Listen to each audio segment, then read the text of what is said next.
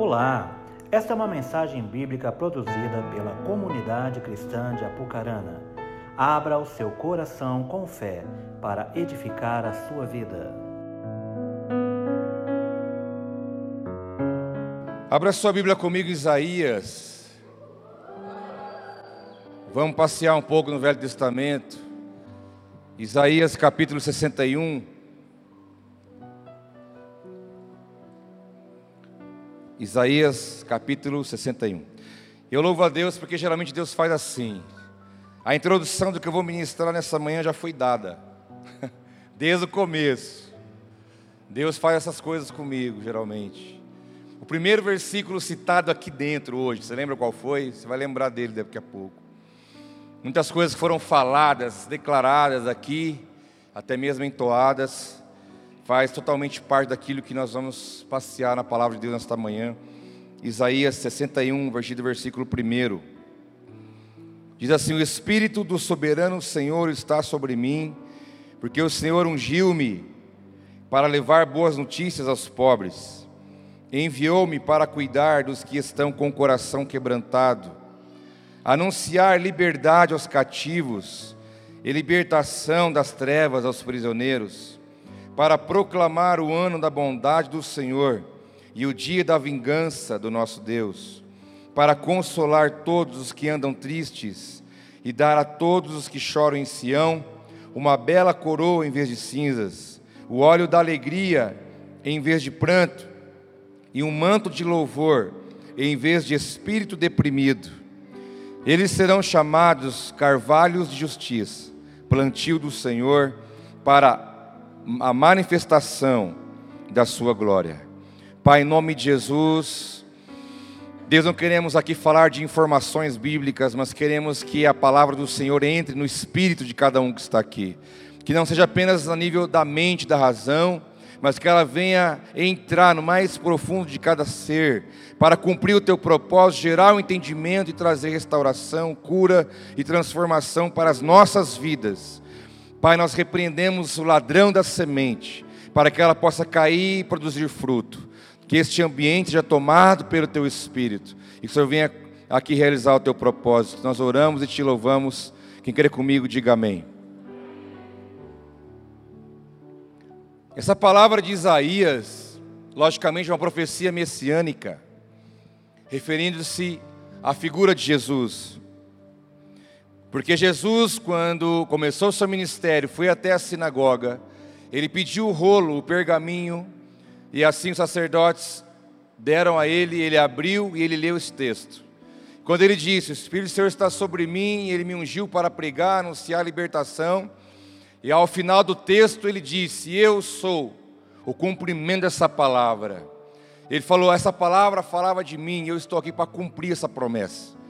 Então Jesus, investido dessa missão dada pelo Pai, ele começa a anunciar essa verdade e depois, antes de terminar o seu ministério aqui na terra, ele transfere essa missão, ele transfere essa unção, ele transfere essa realidade para a igreja.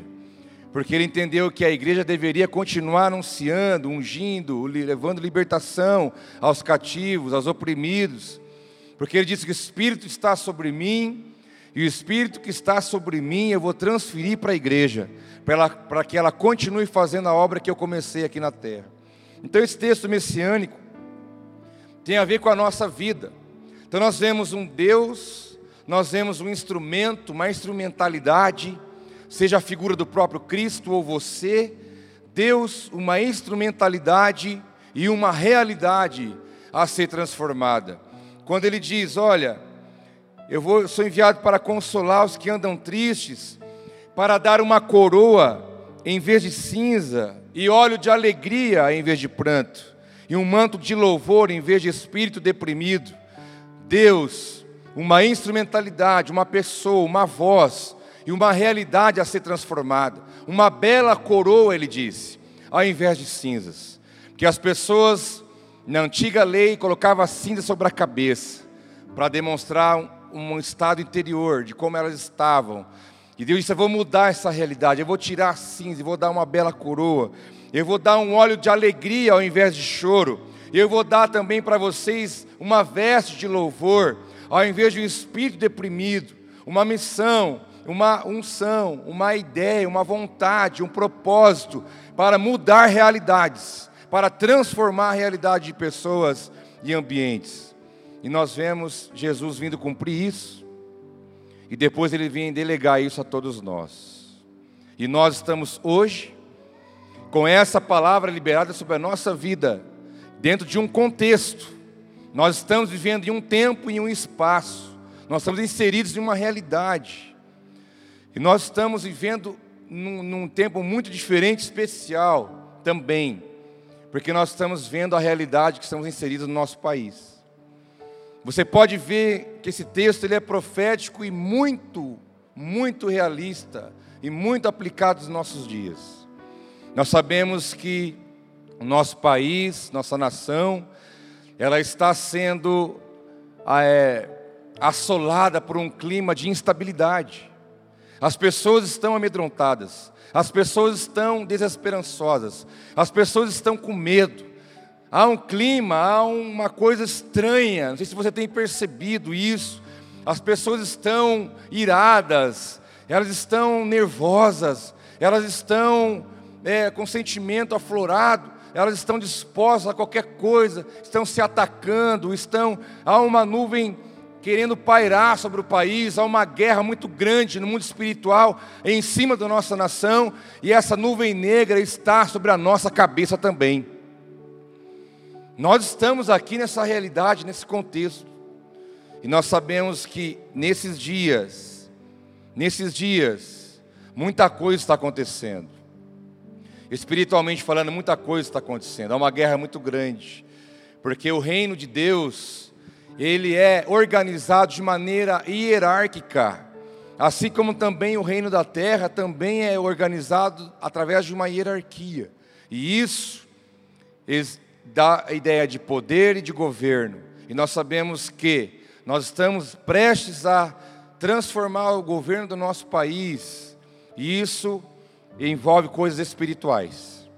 As pessoas estão, rela, não pode relar, não pode olhar, todo mundo está estressado, todo mundo está tá irritado, não há tolerância, não há paz, o povo está amedrontado, está acuado, mas no meio desse povo todo estamos nós, que é a igreja, a igreja de Cristo, o povo de Deus, o qual a própria palavra diz: vocês são o sal.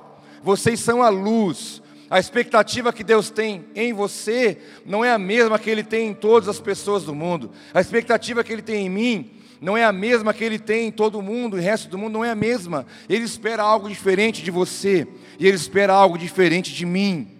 Cadê o brilho? Cadê a esperança? Cadê a expectativa? Cadê a palavra de oração? Cadê a intercessão? Não podemos esquecer que as coisas não ocorrem somente no natural, mas primeiro acontece no mundo espiritual. Confesso para vocês que essa palavra vem vindo sobre mim nesses dias e hoje, quando eu orava de manhã para estar aqui, enquanto eu orava de manhã para esse momento, eu vi como muitas sombras. Posso te afirmar isso. Você sabe que eu, quando eu te falo é porque é, eu não fico inventando coisa.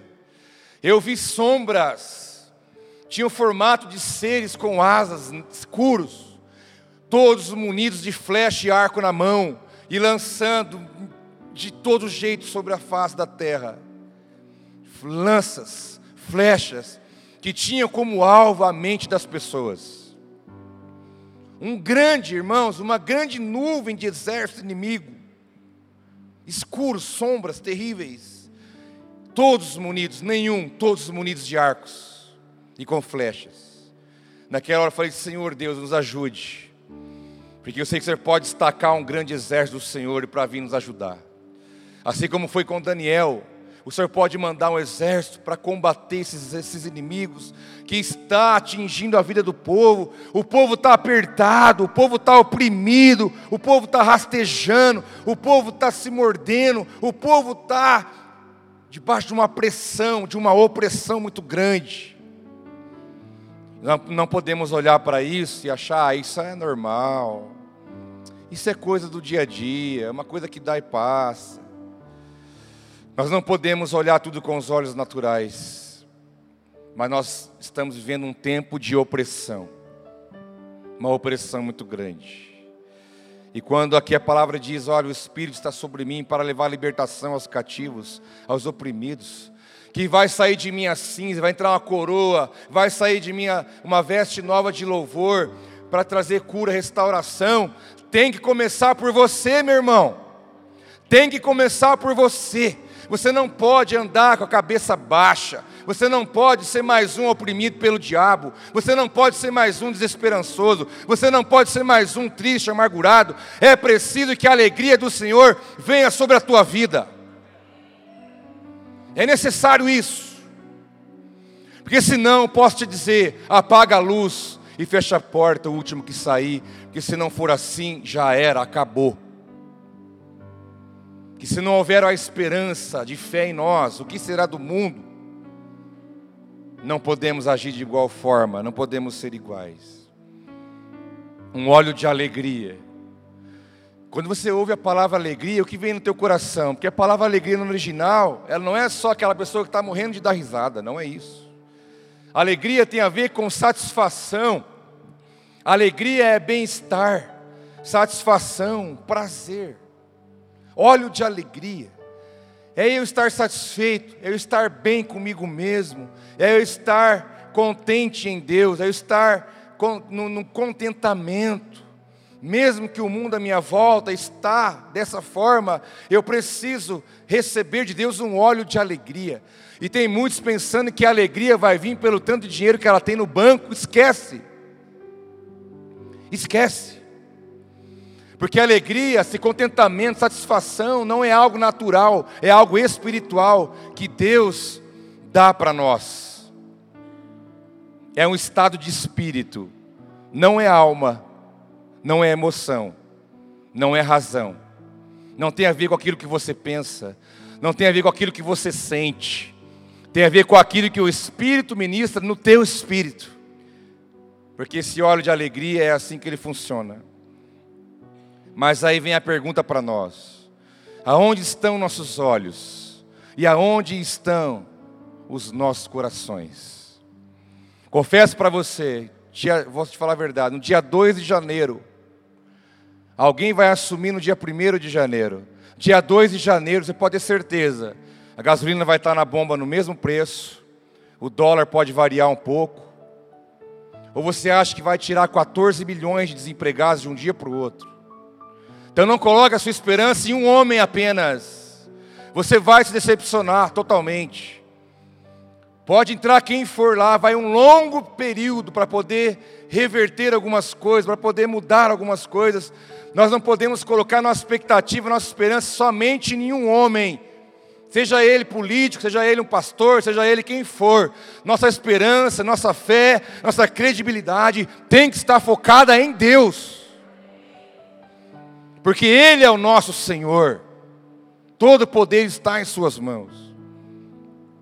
Mas quando eu pergunto onde estão nossos olhos, nossos corações, é porque o salmista, no Salmo 32, ele fala: Alegrem-se no Senhor e exultem, vocês que são justos, cantem de alegria, todos vocês que são retos de coração, alegrem-se, que jeito? No Senhor, é nele, não é alguém não é em um valor, não é em algo material, não é em nada que sua mão pode pegar. Alegrem-se, mas alegrem-se no Senhor. Por isso que há muitos oprimidos, caídos, porque coloca expectativa em coisas. Entrega isso na mão de alguém. Não vai ser assim. Alegrem-se no Senhor e exultem vocês que são justos. A Bíblia diz: não há um justo sequer mas também diz que em Cristo nós todos somos justificados. Então, nele nós somos justos. Por isso nós podemos nos alegrar no Senhor e exultar. O que seria exultar? Alegria é a expressão daquilo que está dentro de você. Mas exultar, meus irmãos, é você gritar. É você gritar. Você ficar tão, tão feliz, tão bem-aventurado, que você não consegue, você grita. Você solta, você manifesta isso. E chamar de Deus é para você é esse. Exulta. Mas, Senhor, eu, eu olho a minha volta, parece que tudo está. Exulta. Senhor, mas eu olho o jornal, exulta. Eu olho a internet, exulta. Seja um homem ou uma mulher de fé, pelo amor de Deus. Não seja levado pelas coisas à sua volta. Não seja levado porque alguma coisa que alguém está dizendo. Nós temos que saber o Deus ao qual nós servimos, dele é a nossa esperança. Alegrem-se no Senhor. Se todos estiverem olhando para baixo, como que eles vão encontrar alguém olhando para cima e dizer: O que você está olhando? O que você está vendo? Falou: Eu posso falar para você o que eu estou vendo. E é se alegrar no Senhor. Se alegrar, ter prazer, se satisfazer. Ele me satisfaz, Ele me preenche. Ele tira o meu medo, a minha insegurança, o meu tudo que há de ruim sai, porque Ele Ele me preenche, Ele me completa as coisas não vão mais me atingir facilmente, porque eu estou me alegrando e me exultando nele. É a coroa em vez de cinza, um óleo de alegria. Um óleo de alegria. Isso é algo espiritual, não é natural. O apóstolo Paulo, ele enfrentou algumas prisões na vida. E de dentro das prisões, dos, dos aguilhões, de prisões escuras, fedorentas, úmidas. As prisões não eram como hoje, com cama, colchão, televisão, celular, nada disso. As prisões eram escuras, úmidas, um cheiro horrível, correntes nas correntes e troncos nos pés e nas mãos. Muitas vezes ele enfrentou lugares como esses. E certa vez ele estava numa situação dessa. Quando ele escreveu a carta aos Filipenses, Pedro estava nessa situação. Mas a carta aos Filipenses é conhecida como a epístola da alegria. Irmãos, que incoerência é essa? Como pode ser chamada a epístola da alegria se aquele o qual a escreve está num lugar escuro, úmido, passando privação, preso? Como isso? É a comprovação de que essa alegria que a palavra diz não é algo natural, mas vem de Deus. E Paulo, lá dentro dessa prisão, ele escreve aos Filipenses no capítulo 4, versículo 1, ele diz: Portanto, meus irmãos, a quem eu amo e de quem tenho saudade, vocês que são a minha alegria e a minha coroa, permaneçam assim firmes no Senhor, ó amados. E versículo 4 ele diz: Alegrem-se sempre no Senhor. Novamente direi: alegrem-se. Tinha que ser o contrário. Paulo tinha que receber uma visita de alguém que estaria livre. Paulo tinha que receber a visita de alguém que estivesse comendo o melhor da terra. E dizer: Paulo, alegra aí, Paulo. Fica alegre aí, Paulo. Logo você vai sair. Paulo, fica alegre. Não desanima, não, Paulo. Persiste, Paulo persevere mais um pouco, logo você vai sair daí. Estamos orando por você aqui do lado de fora. Nós estamos livres, dormindo num lugar bom. Mas saiba de uma coisa, Paulo: fica firme, você vai vencer. Mas pelo contrário, um homem que estava preso, passando privação, num, lugar ruim, numa situação ruim, falando para aqueles que estavam livres e soltos: alegrem-se, porque a alegria não está vinculada a um lugar, a um ambiente, a uma situação. A alegria verdadeira, ela vem de Deus. Alegrem-se. Ele disse: mais uma vez eu digo: alegrem-se. Não importa onde eu estou, eu estou realizado no Senhor, mesmo estando aqui. Agora, vocês que estão aí livres, leves e soltos, alegrem-se. Alegrem-se. Sejam satisfeitos. Tenham prazer. Tenham esperança. Estejam bem. Não deixe as coisas roubar de você. Não deixe as coisas te apertar. Preocupações da vida. Não deixe isso, não. Não é assim. Porque a alegria verdadeira ela vem de Deus ela é espiritual. Ela é espiritual. Nós entendemos que a realidade nossa hoje, não só nacional, mas mundial, ela é um clima de instabilidade. Tem países que ficam à espera do, do apertar de um botão. Apertou. Já imagina o que pode acontecer. Questão mundial hoje. Mas nós vemos uma época estranha, para te falar a verdade. Ainda conversávamos ontem à noite. Cadê as crianças? Não brincam mais nas ruas. As tias não colocam mais as cadeiras nas calçadas. Na minha época, as mulheradas, as tias, as vozinhas, colocavam as cadeiras na calçada. Ficava aquele monte de, de senhora, de senhor, criança, calçada da rua. E conversava até tarde, as janelas abertas, as portas abertas. Acabou. Não há mais brincadeira de rua, não há mais aquelas criançadas correndo e brincando livremente. Nós vivemos uma época estranha.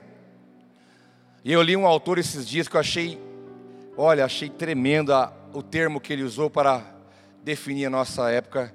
Ele chamou de modernidade líquida. Líquida, diluída. Tem até um livro, Modernidade Líquida.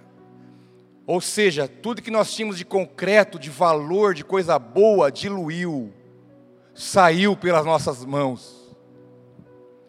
As pessoas andam na rua com medo.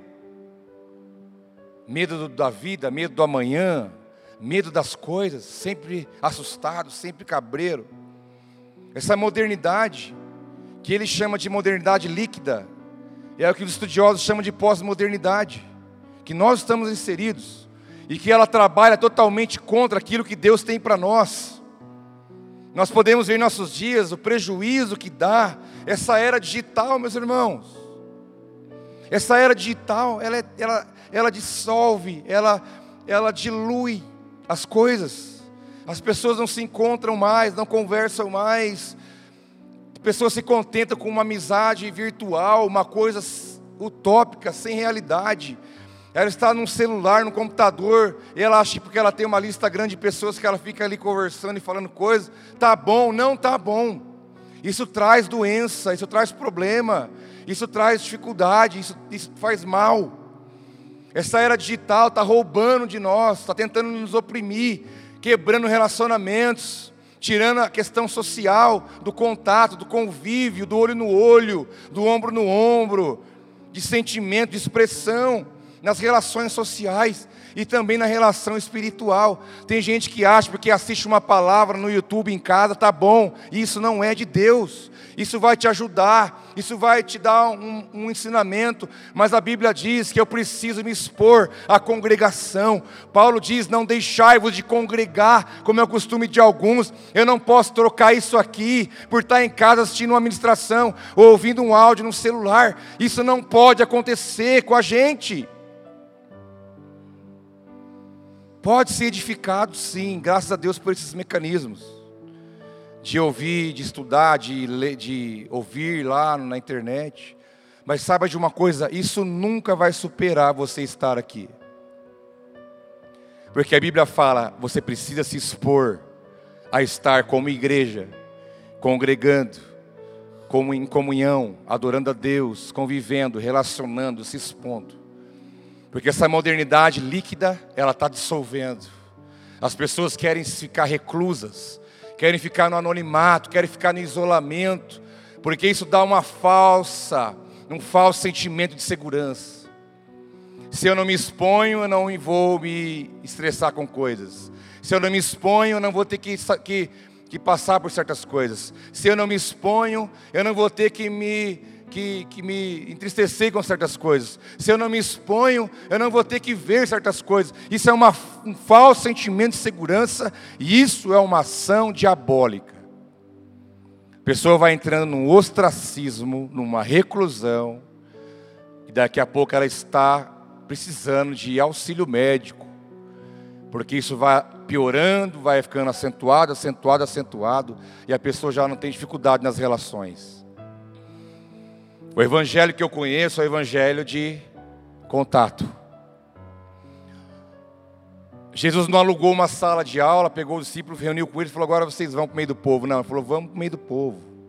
Vamos, eu quero andar no meio dos pobres, dos ricos, governantes, todo mundo. Eu quero estar no meio, eu quero ver, eu quero tocar, eu quero sentir, eu quero conviver, eu quero frustrar e ser frustrado, eu quero participar, eu quero ver isso. Mas a era digital, essa modernidade líquida, ela está trazendo para nós, roubando o óleo de alegria, roubando a veste de louvor e dando cinza na nossa cabeça. Está fazendo com que o contrário aconteça. E as pessoas estão cinzentas, nubladas, sem vida, correndo de tudo e de todos. Eu te digo, isso é patológico já. Isso já é considerado um problema, uma enfermidade. Essa modernidade diluída traz o medo, a opressão, sempre correndo de alguma coisa, o medo, a desconfiança, a autoproteção, a autojustificativa, sempre correndo, sempre se escondendo. Isso não é de Deus. Isso, traz, isso não traz óleo de alegria. Isso não traz manto de louvor. Isso não traz. Não é esse o caminho. Essa modernidade diluída, líquida, que nós vivemos hoje, ela prega que você deve ser o centro das coisas. Nunca o humanismo teve tão forte. Países riquíssimos, fronteira com o país miserável, mas não há ajuda humanitária. Vamos reter, vamos segurar, não vamos dar. Porque vai que nós precisamos depois. O humanismo, o homem no centro de tudo. O homem hoje está egoísta. O homem hoje, o ser humano tem uma tendência ao egoísmo. Eu quero para mim, o que, que eu vou ganhar com isso? O que, que eu vou levar com isso? Qual é o meu benefício? Quanto que o que vai favorecer a mim isso? É um egoísmo. Nós queremos para mim, para nós, nós queremos reter, nós queremos absorver, nós queremos a vantagem, nós queremos o benefício. O Evangelho trabalha contra isso. Nós vivemos num tempo onde o ser humano está egoísta. A violência, o egoísmo, a falta de amor, a falta de vontade de fazer, de ajudar, de manifestar. E a palavra diz isso, que por se multiplicar a iniquidade, o amor de muitos se esfriaria. Irmão, eu estou falando isso para cá. Não estou nem olhando para lá, é para cá. Nós estamos egoístas. Nós estamos racionais. Nós estamos sendo engolidos por essa realidade ao qual estamos inseridos. Antropologicamente falando, nós somos fruto do meio. Se todo o sistema anda assim, você tem que tomar cuidado para que você não se torne mais um. E se a igreja for engolida por essa modernidade diluída e líquida, ela vai colocar dentro de nós essa realidade.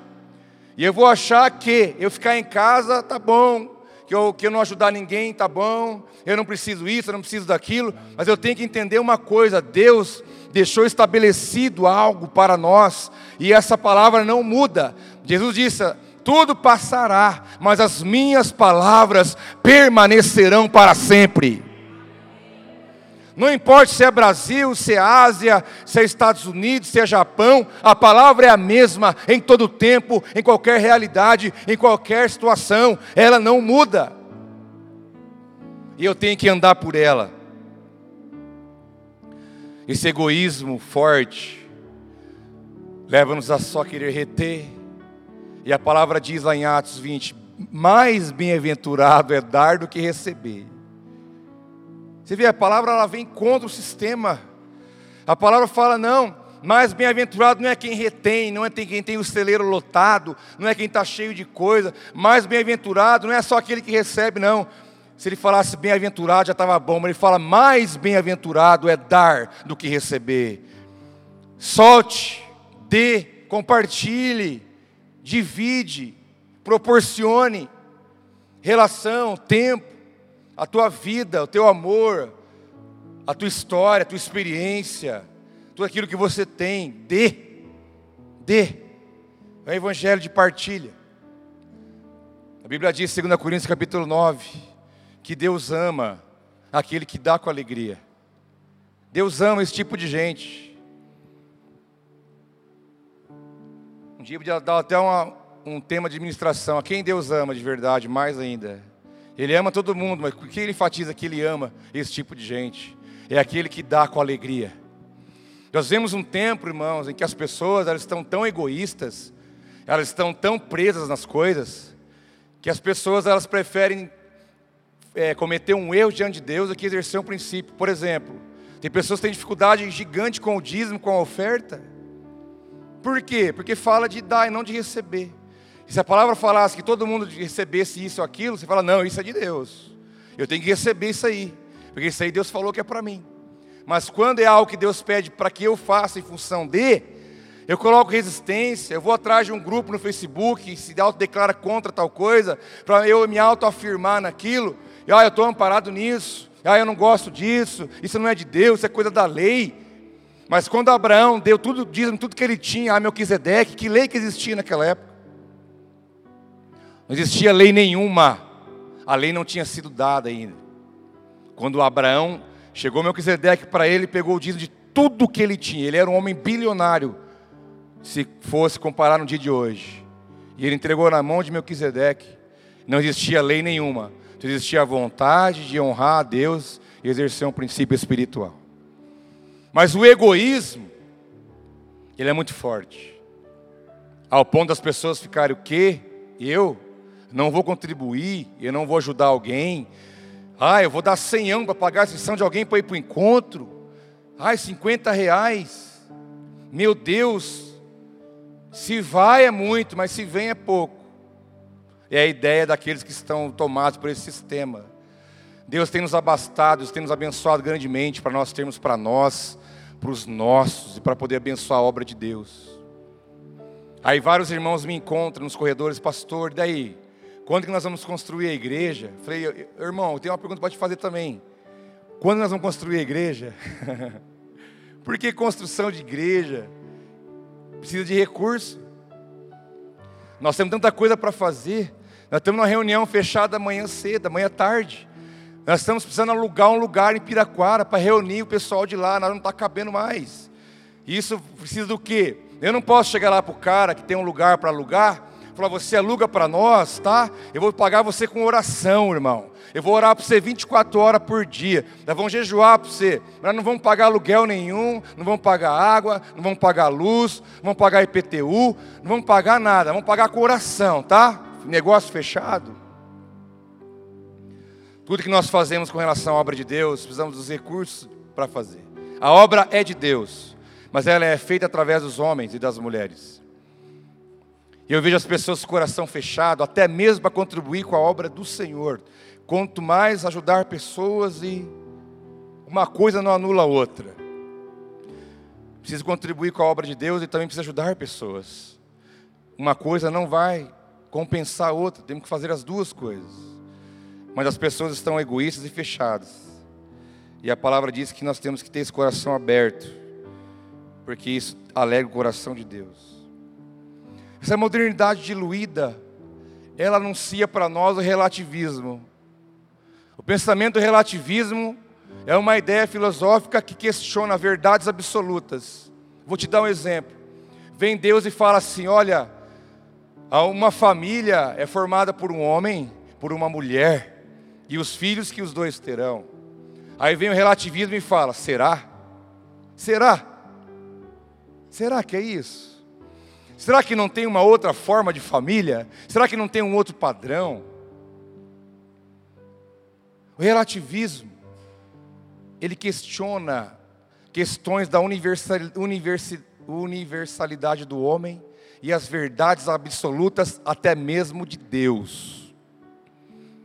Tudo que Deus fala, o relativismo questiona.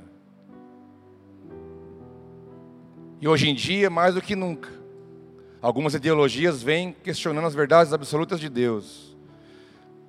Isso aqui é cerâmica, uma caneca.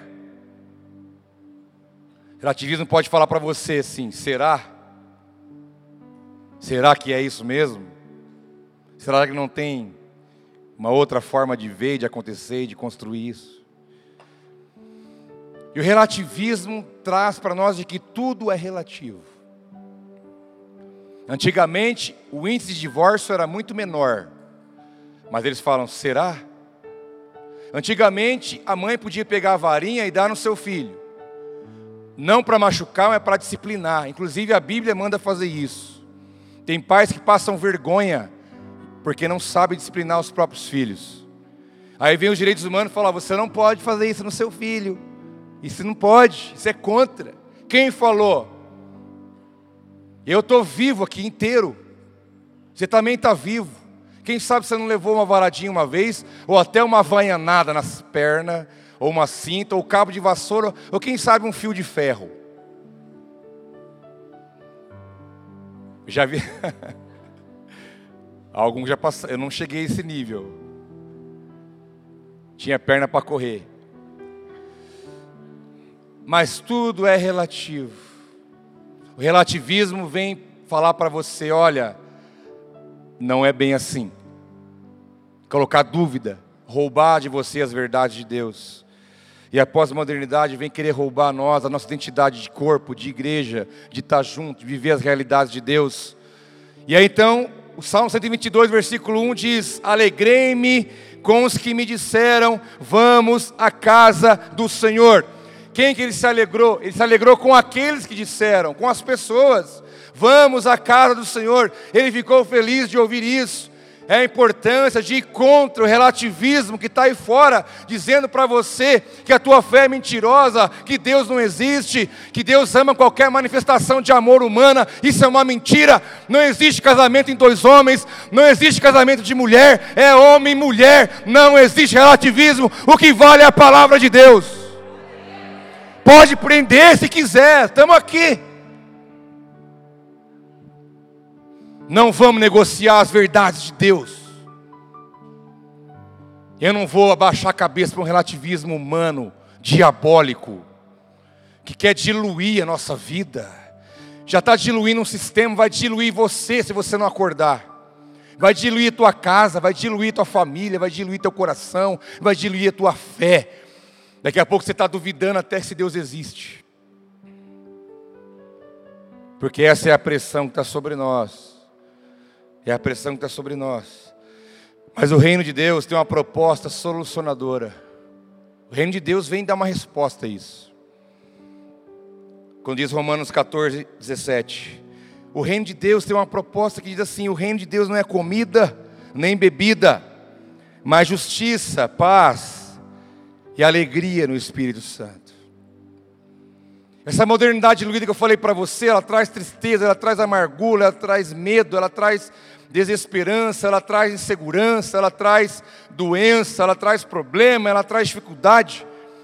Mas quando Deus chega e fala, o reino de Deus é o seguinte: não é comida nem bebida, mas é justiça, paz e alegria. Está dizendo: olha, o reino de Deus não é as coisas básicas da vida, não é uma necessidade essencial para você viver, não é aquilo que você pega, não é aquilo que você come, não é aquilo que você toma, não é essa coisa básica da vida, não. O reino de Deus está acima disso. O reino de Deus ele é justiça, paz e alegria, mas a alegria no espírito. Por isso que eu falei que a alegria verdadeira, a satisfação, o prazer, o bem-estar, não está nas coisas, não estão nas pessoas. É um estado de espírito. É um estado de espírito. Não é razão, não é sentimento. Essa alegria tem remetente e ela tem destinatário. Ela sai direto do trono de Deus para nós, pelo Espírito que ministra na nossa vida. Gálatas 5 responde isso, quando diz: o fruto do Espírito é amor, alegria, paz, e vai uma lista enorme. E ele diz o seguinte: os que pertencem a Cristo crucificaram a carne com as suas paixões e seus desejos. Se vivemos pelo Espírito, andemos também pelo Espírito. Ou seja, ninguém recebe o óleo da alegria se não for pelo Espírito. Não é na carne, não é na força do braço não é numa decisão racional. Essa é uma obra do Espírito em nós. Então, aquele que não consegue alcançar essa realidade é porque está preso na esfera da carne e fica apostando em coisas, Aí fica assim: quando eu tiver isso, aí eu vou ser, vou me realizar. Quando eu chegar em tal lugar, eu vou me realizar. Quando acontecer tal coisa comigo, vou, sabe o que acontece? Chega lá, não realiza. Adquire tal coisa, não realiza. Consegue alcançar tal coisa, não realiza. E nunca vai. Isso são realidades para a nossa vida, conquistas pessoais. É uma benção lutar, conquistar, vencer, batalhar. Mas eu não posso colocar minha expectativa de que eu serei totalmente realizado nisso. Porque essas coisas contribuem, mas elas não me realizam na sua totalidade. Porque é no espírito. Romanos, quando diz o reino de Deus, não é comida nem bebida, mas é justiça, paz e alegria no espírito. O versículo próximo diz: E aquele que assim serve a Cristo é agradável a Deus e aprovado pelos homens. Tem muitas pessoas se perguntando: como que eu posso agradar a Deus? Como que eu posso fazer a vontade de Deus? Aqui está uma das respostas. Deixe Ele ser a fonte da tua realização. Deixa Ele ser a fonte da tua paz. Deixa Ele ser a única fonte de prazer e contentamento. E diz que assim você poderá servi-lo, agradá-lo e também será aprovado diante dos homens. Porque ao mesmo tempo muitas pessoas estão correndo atrás de uma aprovação de alguém. Olha o canudo que eu consegui, gente. Olha, eu sou alguém. Olhem para mim, me valorizem. Batam palma para mim. Olha, eu consegui isso, eu consegui aquilo. Por favor, reconheçam. Eu preciso que vocês reconheçam. Eu me mato para que vocês reconheçam. Eu me mato para ouvir uma palavra de alguém. Por favor, isso vou te libertar. Quer ser aprovado pelos homens? Faz o que Deus quer que você faça. E você será aprovado pelos homens. Porque essa proposta do reino de alegria, de satisfação, de prazer, é libertadora. É libertadora. Porque assim como Deus disse que nos ungiria para levar libertação aos cativos e alegria aos oprimidos, quem vai fazer isso somos nós. E como que eu vou fazer isso se eu não vivo essa realidade? Como eu vou fazer isso se isso não é uma verdade para mim? Então nós precisamos entrar nessa atmosfera espiritual em Deus para poder primeiro vivê-la e depois poder propagá-la a alguém, porque eu não posso receitar um remédio que eu não tomei, eu não posso falar uma coisa que eu que não é uma realidade na minha vida. Eu tenho que eu passo por dificuldade, eu passo por como você passa, problemas, lutas, dificuldades, mas isso não é motivo para roubar de mim o óleo da alegria, que é a minha satisfação em Deus. Nós sabemos o contexto que nós estamos inseridos, o quanto as pessoas estão amedrontadas, porque só ataca quem está acuado. Uma pessoa bem consigo mesmo, uma pessoa na paz, uma pessoa bem resolvida, ela não vai atacar ninguém, para quê? Esse ataque que você está vendo aí, todo lugar, um atacando o outro, atacando o outro, isso aí é, demonstra para nós o nível do quanto as pessoas estão acuadas, amedrontadas e estão sendo sentindo ameaçadas. Porque não há sobre elas um manto de louvor, não há sobre elas um espírito de alegria, não há sobre elas um contentamento. Então eu preciso atacar. Porque não há paz sobre mim. Então eu ataco. uma proposta com dimensões eternas.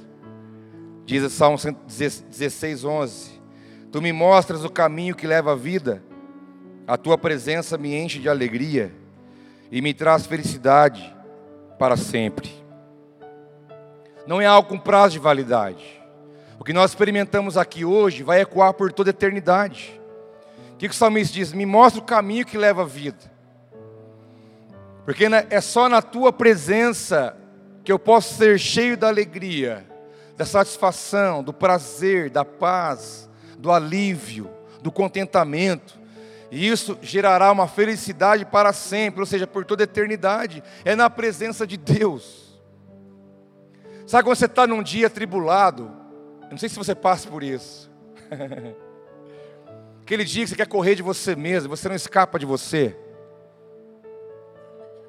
Você quer sumir, Parece que tudo está conspirando contra, é um sentimento ruim, é as coisas à sua volta, é problema, é sentimento, é pensamento, é uma batalha, é uma guerra. Todos nós passamos por isso. Sabe qual é o segredo numa hora dessa? Sai de cena. Sai de cena. Acha um lugar. Ache um lugar. Não importa onde. Seja dentro do carro, dentro de um banheiro, atrás de uma casa, atrás de uma árvore, atrás de onde for. Ache um lugar. Chega ali diante do Pai e fala: Senhor, eu estou atemorizado, eu estou atribulado, eu estou angustiado, eu estou perdido, eu estou com sentimentos, pensamentos. Eu não sei o que eu faço, estou desesperado. Faz alguma coisa pela minha vida, irmãos. Eu posso te falar como essa luz acesa. No mesmo dia, em alguns momentos ou no mesmo instante, você receberá de Deus um óleo, um alívio, e a tua vida, o teu coração, o seu dia vai mudar porque é na presença dele. Ele diz: Você quer isso? Você quer alegria, satisfação, felicidade eterna? Então o salmista diz: Onde está esse lugar? Onde está esse lugar? É na minha presença. E as coisas tomam a nossa vida, a gente fica correndo igual barata tonta. Aonde está a saída? Onde está a saída? Estou desesperado. E, e, e, perde tempo, se perde mais ainda, toma decisões erradas. Mas para tudo que você está fazendo e vai para a presença de Deus. Eu já fiz isso muitas vezes dentro de banheiro, que não tinha lugar para eu ir. Falei, Senhor, esse lugar é o último lugar que eu queria estar para falar com o Senhor, mas não tem outro, então vai aqui mesmo. E Deus diz, Ele disse: Eu cumpro a minha palavra. Se você for para a presença dEle, buscar a face, a orientação, ele vai vir sobre você. Vai vir. Os problemas diminuirão. Teu coração já não vai estar mais pensando e sentindo aquelas coisas. Parece que ele vai virar uma chave. Mas ele está esperando você ir lá. E muitas vezes deixamos isso em último lugar. Buscamos em pessoas, buscamos em situações, e aí, tipo, ai Deus, não tem mais o que eu fazer, agora tem que ser o Senhor mesmo. É uma proposta com dimensões eternas. O que, que Ele está te dizendo? Olha, reflita nisso, olha. Aquilo que você vai ter lá, na glória, você pode experimentar aqui. É isso que Ele está dizendo, é para todo sempre. Então experimenta hoje já aquilo que você vai ter lá porque está à sua disposição, está aqui para você, basta você vir até mim e buscar encontrar. Mas o mundo jaz nas trevas, o mundo está amedrontado, ferido, machucado, desesperado, raivoso, irado.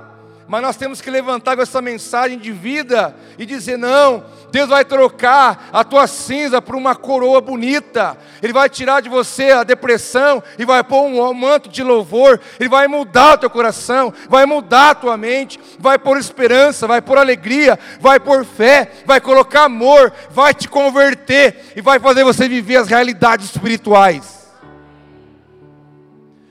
Porque é isso que Ele quer fazer na minha e na sua vida. É isso que Ele vai fazer. E aí pode estar a resposta para encerrar. Que, é que tem muitos filhos de Deus cabeça baixa. Muitos filhos de Deus que não acordaram para a vida. Muitos filhos de Deus que não entenderam qual bandeira está sobre ele. Muitos filhos de Deus que deixam as notícias, a circunstância, a realidade. Irmãos, um momento difícil, de dificuldade, é hora de você aparecer, é hora de você levantar, é hora de você ter um discurso contrário àquilo que todo mundo está dizendo. Cadê a fé que você tem naquilo que é profético, naquilo que Deus falou, naquilo que vai acontecer? É hora de nós nos levantarmos. Nós precisamos levantar com essa mensagem.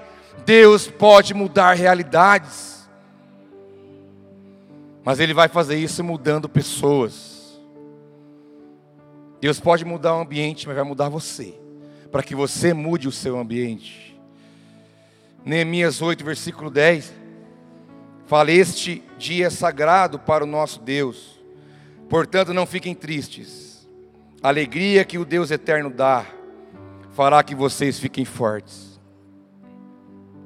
Será que possamos celebrar um gol antes dele acontecer? Você é capaz disso? Você é capaz de celebrar uma coisa que não aconteceu? Você é capaz de, pela fé, já viver uma realidade de aquilo que você ainda não entrou? Você é capaz de entrar? Você é capaz de entrar nisso? É o que nós vemos hoje, alguns institutos grandiosos estudando e falando sobre a lei da atração. A lei da atração.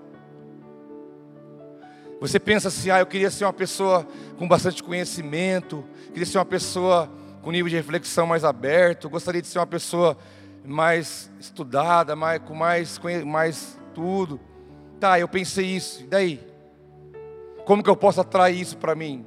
A hora que eu entro nisso, eu sou isso, entendeu? Não é positivismo, é posicionamento, não é só discurso, é prática, é você já entrar ali, sabendo que aquilo vai gerar uma realidade na sua vida, mas você tem que entrar, porque Deus espera um passo seu para que algo aconteça. E ele diz: a alegria que Deus eterno dá fará que vocês fiquem fortes. Por isso há muitos cabeça baixa, derrotados, desesperançoso, que é uma derrota em vida. Ninguém quer ir para uma igreja que ele vai, porque essa vida que você tem eu não quero. Cadê o brilho? Cadê a alegria? Cadê a fé? Cadê a esperança? Cadê o Deus que você fala? Eu quero ver na tua vida, porque se eu ver, é lá que eu vou. Nós temos que nos levantar em fé e entender que a alegria que Deus dá para nós, que é um óleo de alegria, é espiritual, vai te dar força para você lutar e para você vencer tudo que se levantar contra a sua vida. Vai nos fortalecer, vai nos pôr de pé. Isso é espiritual, não é natural. É espiritual, totalmente espiritual. Vamos colocar em pé nesse momento. Eu quero orar com você.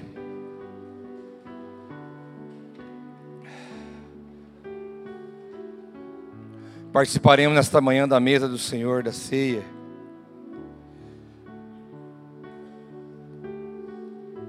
E não há coisa melhor para celebrarmos aquele que venceu na cruz.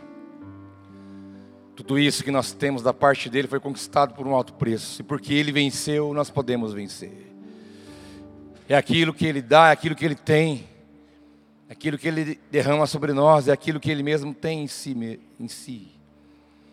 Essa riqueza, essa verdade, essa vida de Deus em nós. Porque Ele diz para mim e para você nessa manhã, Ele quer que você console os que andam tristes e que você faça algo para aqueles que choram em Sião. Uma bela coroa em vez de cinzas, o óleo de alegria em vez de pranto, e um manto de louvor em vez de espírito deprimido. É o que Deus quer fazer em nós, e é também aquilo que Ele quer fazer nas pessoas que fazem parte da nossa vida, porque esse mundo precisa de ouvir essa mensagem, porque o mundo está sem esperança, não sabe para onde olhar, não sabe para onde buscar. E você é alvo do óleo da alegria, da satisfação, do contentamento, da paz verdadeira, daquilo que o dinheiro não compra, daquilo que alguém não pode te dar. Nada vai produzir isso na tua vida a não ser o Espírito de Deus. Nós vamos agora fechar os olhos, falar com o Senhor neste momento porque nós estamos aqui diante do pão, diante do cálice, nós entendemos que, como disse Jesus, aquele que não come não bebe de mim não tem parte comigo. Nós vamos celebrar a partir do pão e do cálice essa vida que Cristo compartilhou conosco, essa vida que Jesus compartilhou com cada um de nós. E você pode receber isso no teu espírito. Se você anda oprimido, se você anda aborrecido, se você anda desesperançoso, com medo, pelas coisas que estão acontecendo ao nosso redor, não tenha medo. Existe um Pai que cuida de você, e cuida de todas as coisas. Existe um Pai que, estão, que está com os olhos voltados sobre nós, e nas suas mãos está o óleo de alegria para derramar sobre a tua vida, para derramar sobre você, para ministrar teu coração, ministrar a tua casa, ministrar a tua vida, para mudar a tua realidade, para mudar o ambiente, para mudar situações, para agir de maneira poderosa. Nisso está a sua força, nisso está a sua condição, nisso está a forma de você caminhar em vitória diante do Senhor. Pai, nós oramos nesta manhã, obrigado pela Sua palavra, pelo Teu amor derramado sobre nós. Pai, obrigado, porque se não for pelo Teu Espírito, nós não conseguimos avançar. Pai, em nome de Jesus, queremos pedir que através do pão e do cálice podemos ser ministrados pelo Teu Espírito.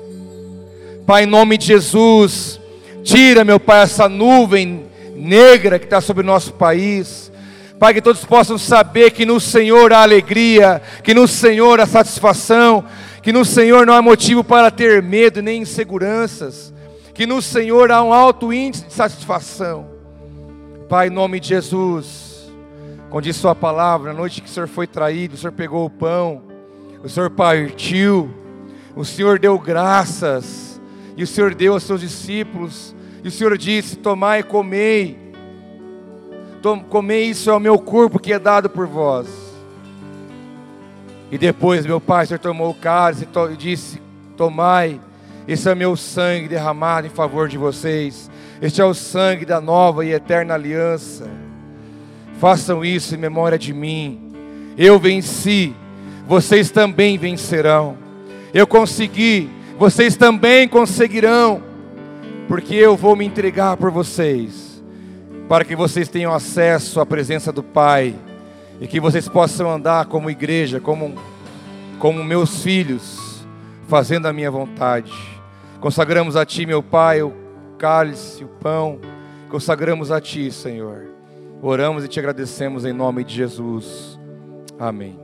Os irmãos estarão servindo vocês, que vocês podem participar da, do cálice, do pão, e que o Espírito continue ministrando a tua vida nesta manhã.